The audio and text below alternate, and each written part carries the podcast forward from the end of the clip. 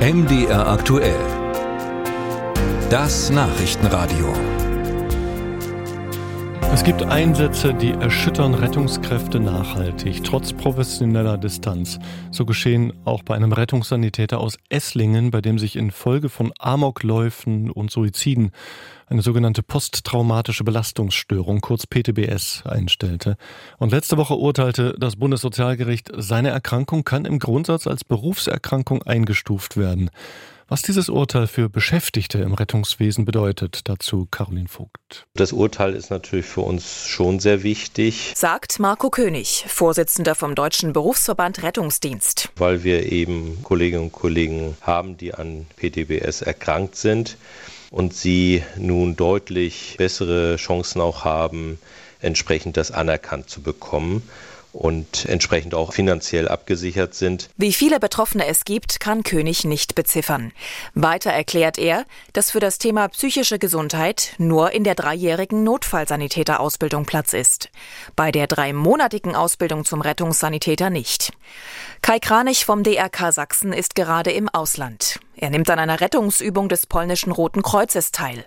Dort und bei anderen Übungen, erzählt er, trainieren Einsatzkräfte schwierige Situationen, die auch psychisch belastend sein können. Das Szenario ist, eine äh, relativ sehr große Fabrik ist zerstört, warum auch immer. Es gibt um die 300 Verletzte und die Einsatzkräfte müssen sich jetzt quasi von Sektor zu Sektor vorarbeiten und versuchen, dort eben Überleben zu finden. Ich bin gerade in einem Raum, wo quasi eigentlich nur noch Körperteile äh, liegen und wo sozusagen auch die äh, Einsatzkräfte hier versuchen, das sozusagen ein Stück weit zu gucken, ob es hier noch sozusagen Überlebende gibt. Und ähm, die sind natürlich jetzt erst in erster Linie damit beschäftigt, die erste medizinische Versorgung zu machen und den Abtransport zu sichern. Doch danach gehe es auch um die Aufarbeitung des Erlebten so kranig. Vermeiden lassen sich solche Bilder für Rettungskräfte nicht. Über 12.000 Notärztinnen und Notärzte sind im Verband von Florian Reiferscheid organisiert. Er ist der Vorsitzende der Bundesvereinigung der Arbeitsgemeinschaften der Notärzte in Deutschland. Das Urteil stärke allen im Rettungsdienst den Rücken. weil es einfach klar macht, dass das, was die Erlebnisse im Einsatzgeschehen mit den Mitarbeitenden machen, auch tatsächlich als eine ernstzunehmende Erkrankung anerkannt werden kann und entsprechend dann auch die Therapiekosten geregelt sind. Hilfsangebote müssten deutlich ausgebaut werden. Bei der Nachbearbeitung schwieriger Einsätze stehe meist zuerst das kollegiale Gespräch. Zum Teil kämen Kriseninterventionsteams zum Einsatz.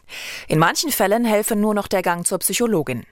Die Akzeptanz für psychische Probleme durch den Rettungsjob habe sich aber deutlich gebessert, so Reiferscheid. Von einem ganz wichtigen Urteil spricht auch Sven Hüber, stellvertretender Bundesvorsitzender der Gewerkschaft der Polizei. Allerdings könne das Urteil nicht auf die Polizei übertragen werden. Als Beamtinnen und Beamter müssen Sie einen ganz konkreten Einsatz nachweisen, in dessen ganz konkreter Folge Sie eine posttraumatische Belastungsstörung erlitten haben.